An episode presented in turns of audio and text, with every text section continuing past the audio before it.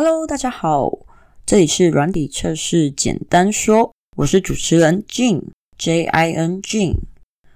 哦，这个节目是重录后的第一集，所以说如果之前有听过第一集的人，可能会觉得，诶，这边怎么好像不太一样，尤其是我的语调。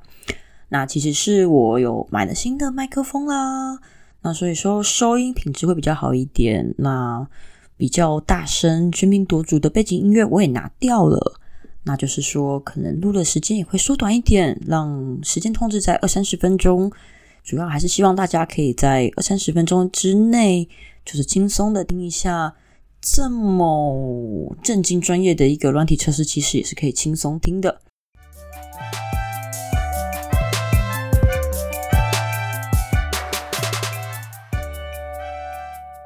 那所以说，简单的可能会跟大家讲一下这个节目，然后还有我的个人的自我介绍。那后续的话，还会再跟大家讲一下什么是软体测试，什么是 QA。那甚至还有一种东西，有一种职业叫做 QC。QA 跟 QC 有什么差别？最后还会再跟哦，可能有在考虑踏入软体业，或者是想转职，也或者是刚毕业的人，讲一讲什么人适合当 QA，或是什么样的科系，还有就是 QA 的一个成长的一个方向。好那首先，这个节目的话，它的动机啊，就是我去开这个广播的节目的一个动机，其实是，呃，我曾经担任过软体测试经理，那现在的话是担任资深软体测试工程师，那或者说你可以说是资深品质保证工程师，这样会比较符合 QA 它这个意思。好，那在公司里面的话，就也会比较会被同事去询问一些 QA 的专业的问题，还有一些团队流程改进的问题。那总之会有非常多人来询问我一些东西，那我会去给予辅导，给予指导。那在教学的过程中啊，其实我发现啊，看到别人获得成长，然后他们可能有一些成就的时候，其实我是还蛮快乐的。然后，可是。我指导的这些，其实有一部分是 QA，那有一部分是 RD。哦，讲白话一点，就是有一部分是品质保证工程师，有一部分他们其实是开发的工程师。那我也想找到很比较多一点业界内的 QA 来加入我的团队，就是我现在在的公司成为我的同事。可是业界内其实比较少有真正的 QA，比较多都是被误用。当成 QC 来用的 QA，那所以说基于这些，以及大学里面其实并不会去介绍软体测试是什么样的职业，大部分都是在讲说我要怎么开发程式语言啊，然后资料库啊，App 开发啊，Web 啊，反正类类的，或是可能商业东西跟资讯无关的，嗯。大家可能会想影响到一些科系了。那总之比较少关于 QA 方面的一个资讯，所以我想说开这个节目，那跟大家聊一下 QA 大概是什么样子啊，还有它的一些方向啊，还有一些关于 QA 的一些趣闻之类的。嗯，那如果说等不及我的节目两周一次的一个发布的话，当然也可以直接跟我洽谈一下，那我直接跟你说一下，直接跟你做个教学也是可以的哦。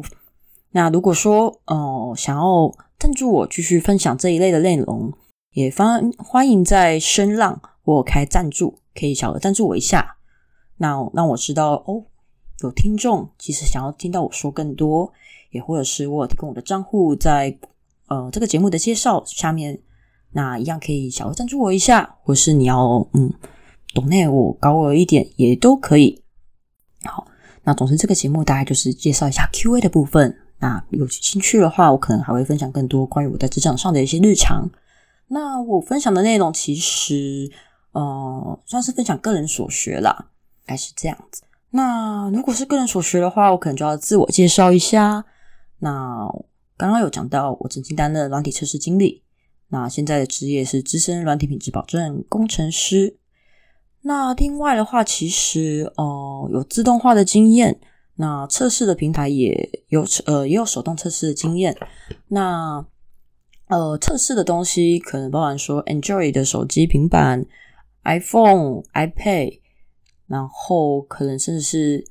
电视啊这一类的也有。那待过的产业其实有一些传产啊，或是新创，或是像可能 p a Bus 之类的，Voice Two 之类的也都有去，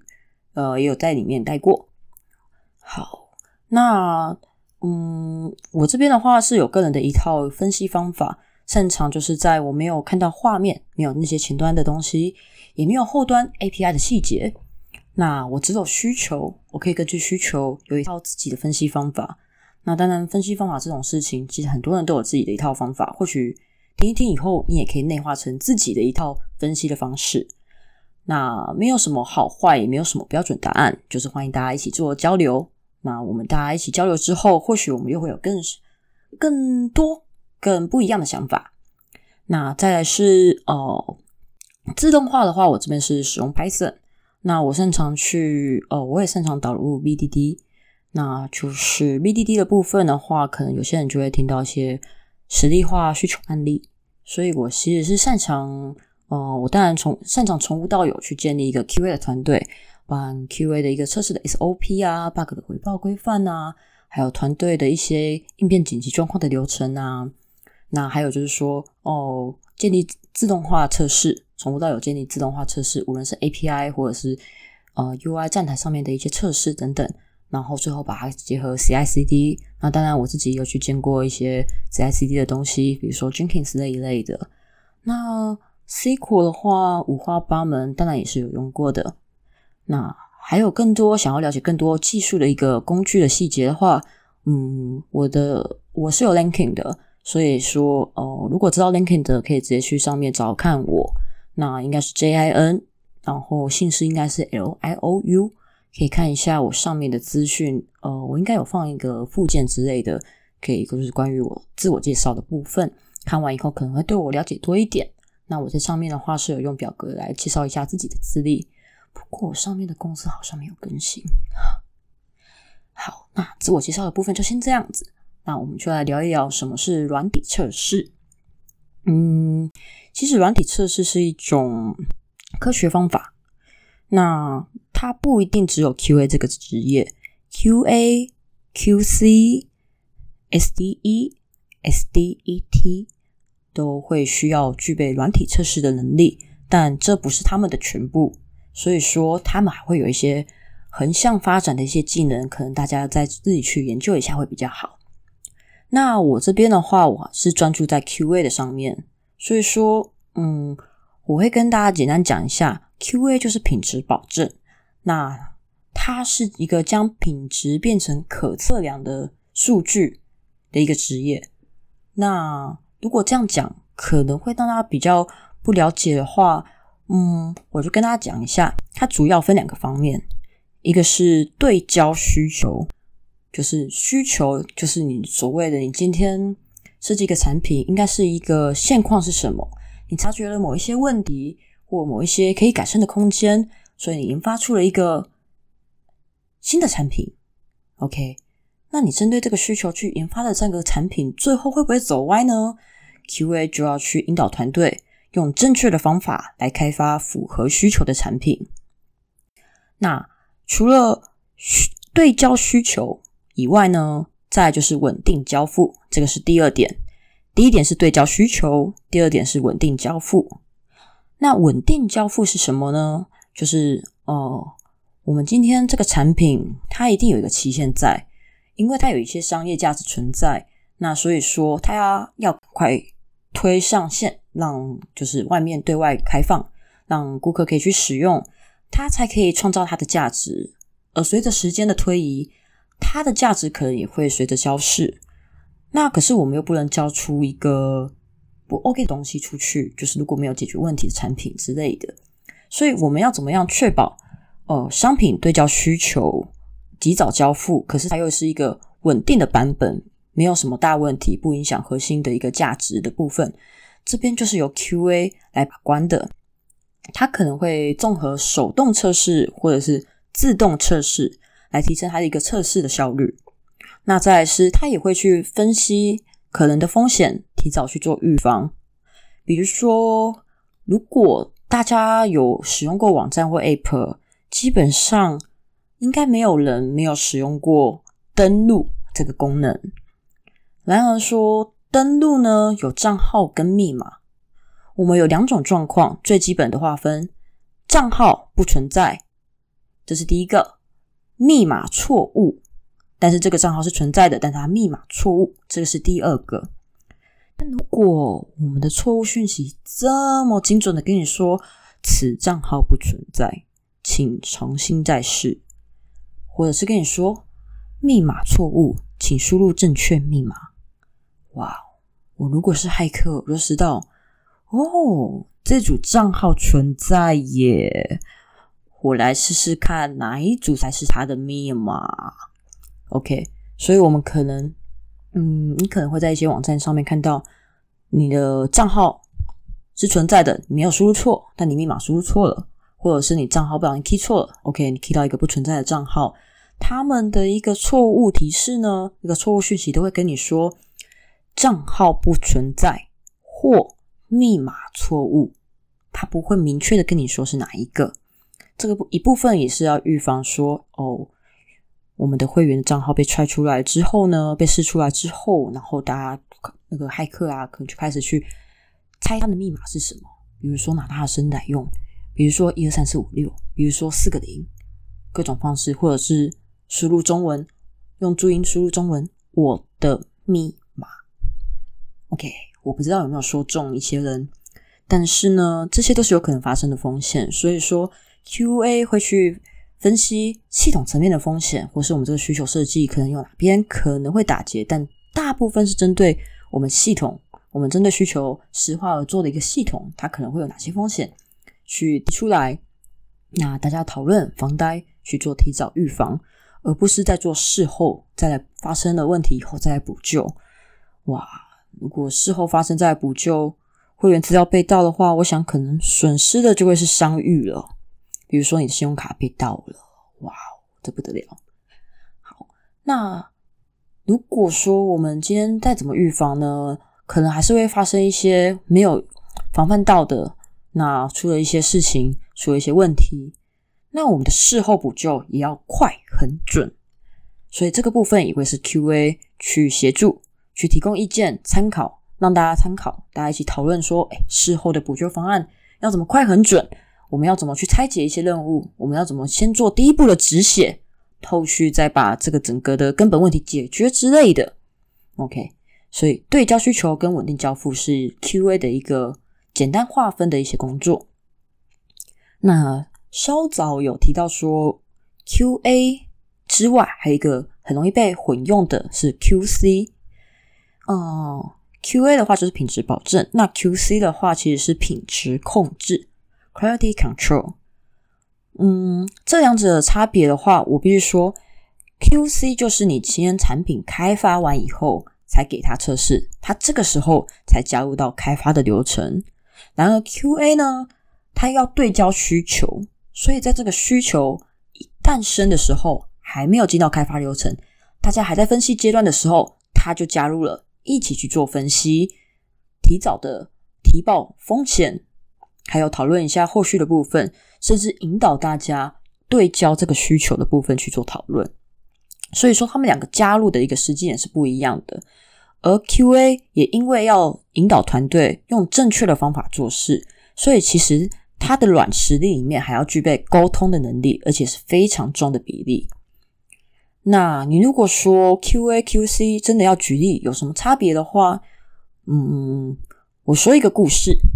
就是，哦，从前从前有一只羊跟一只狗狗，他们两个是好朋友。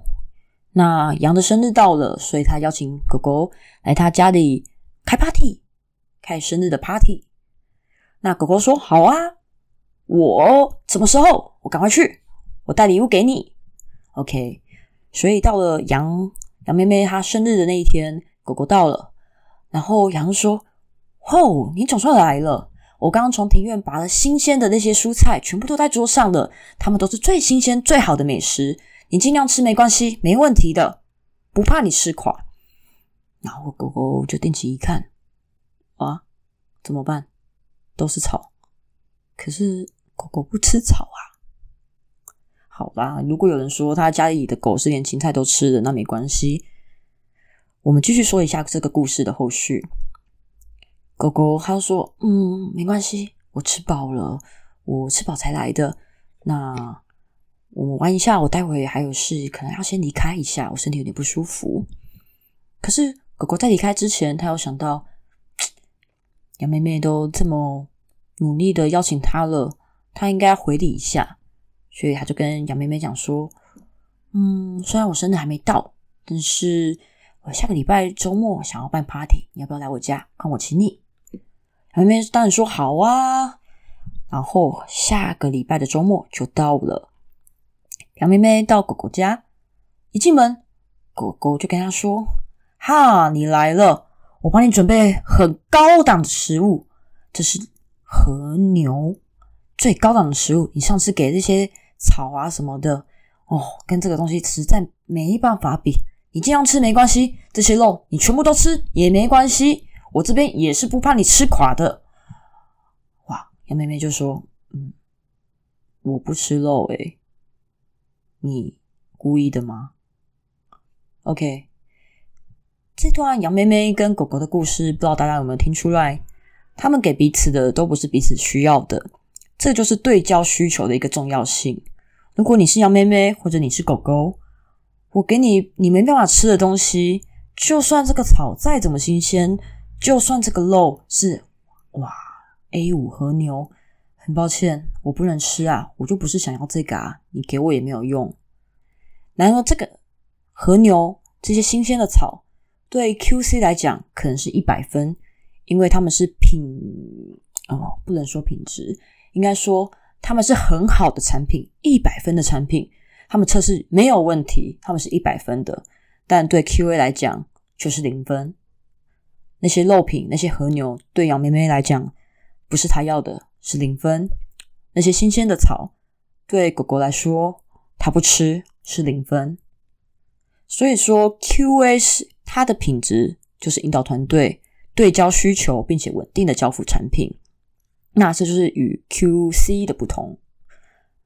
好，那我们来重新归纳一下哦。QA 跟 QC，QA 是在需求诞生的时候就要加入去分析、讨论、提报风险的一个角色，并且在那个时候就会去规划它的测试方案。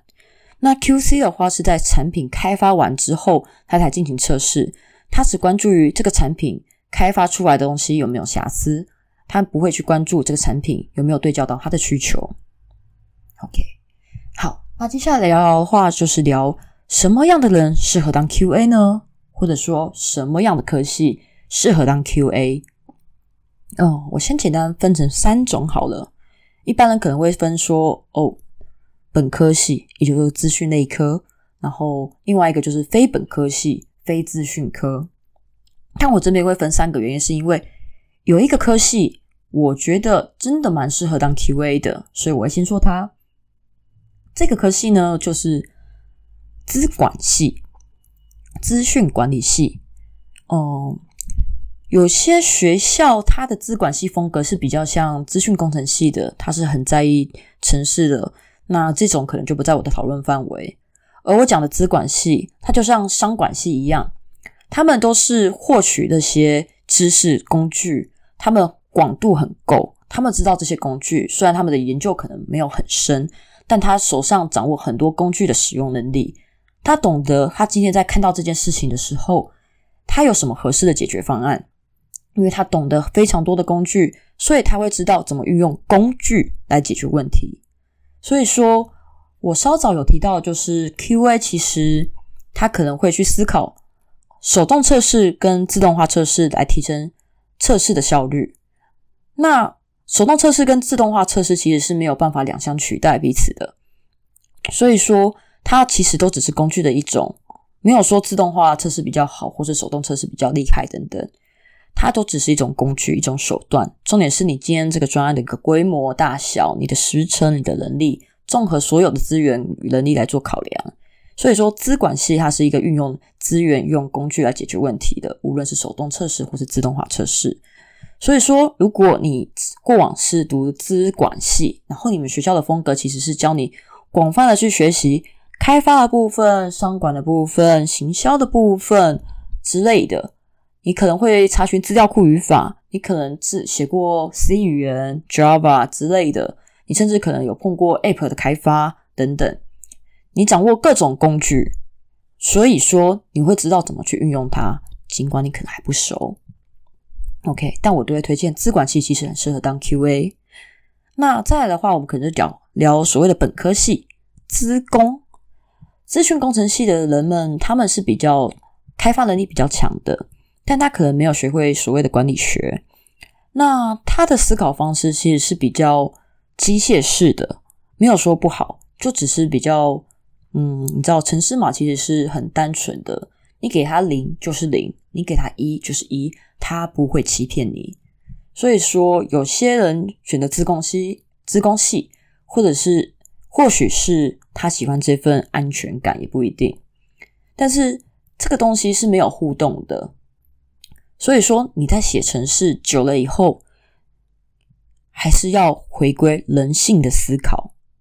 因为所谓的产品，所谓的需求，他们会诞生的原因都来自于人，所以说。都来自于人性，所以资工系要当 QA 其实也非常好，而且它可以在技术的部分有充足的底子。但是它有一个重点，就是它要回归到人性的思考，这样才会比较合适。如果只是单纯的觉得啊，自动化测试很厉害，可以掌握一切测试，我会自动化测试就是全部，那不好意思，你绝对不适合 QA。你或许只是开发能力不及别人，想来 QA 这边当做测试，好像就很厉害一样。很抱歉，开发人员跟软体测试、软体品质保证人员是完全不同的领域，请不要以测试来入门开发。如果你想做开发工程师，请直接踏入开发的领域，不要走歪路了。这个是我比较推荐的。但当然，如果你的一个职业发展，你本来就是规划，你要先做开发，再以开发的角度转入到软体品质保证的话，也是完全没有问题的。一样就是再次提醒，记得要回归人性思考，因为我们所有的开发，所有的一切，所有的产品诞生，全部都是对焦到最初的需求，最初的人性。那再来的话，第三个，最后的就是非本科系的，也就是所谓的非资讯类的科系。比如说文科啊、理科这一类的哦，其实说如果你要从事 QA 也完全没有问题的哦，只是说有一些技术的一个词汇，比如说城市码，因为我们要去分析各个环节，包含需求部分，以及包含呃你今天一个前端、后端他们的一些技术的部分，都要去提报风险，所以有些技术的词汇啊。还是要去了解的，比如说他们可能使用了哪一个类型来定义这个，嗯，这个数它应该是哪一个类型的东西，嗯，或者说，呃，我们今天有个地方转账好了，银行转账的功能，它要输入转账金额，那这个转账金额，它可能会在城市码上面用一些东西来定义它的一个资料类型是什么，而这个资料类型。其实会影响到它的一个上下限值，那这些东西可能要去做一些防呆处理，也或者是他这边没有去阻挡，